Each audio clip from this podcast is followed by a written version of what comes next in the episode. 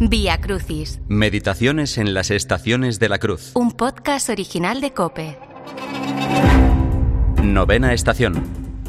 Jesús cae por tercera vez.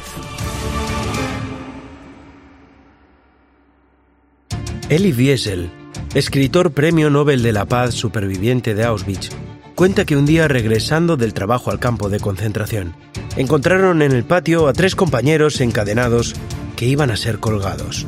Uno de ellos era un niño. Uno de ellos era un niño. Nada más entrar, se les fue colocando con toda la parafernalia al uso para que presenciaran tan macabra ejecución. Momentos antes de ser ahorcados, los dos adultos gritaron ¡Viva la libertad! El niño, en cambio, permaneció callado.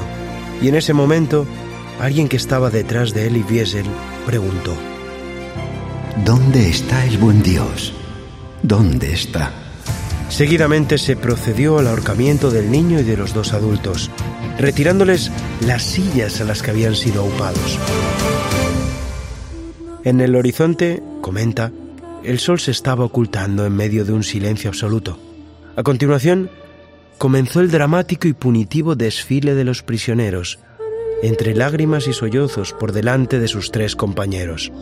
Cuando le tocó el turno a él, los adultos ya habían expirado. En cambio, el niño seguía agitándose.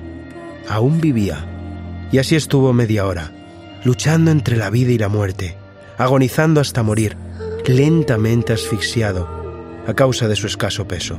En ese momento, Elie Wiesel volvió a escuchar detrás de sí la misma pregunta de hacía unos minutos.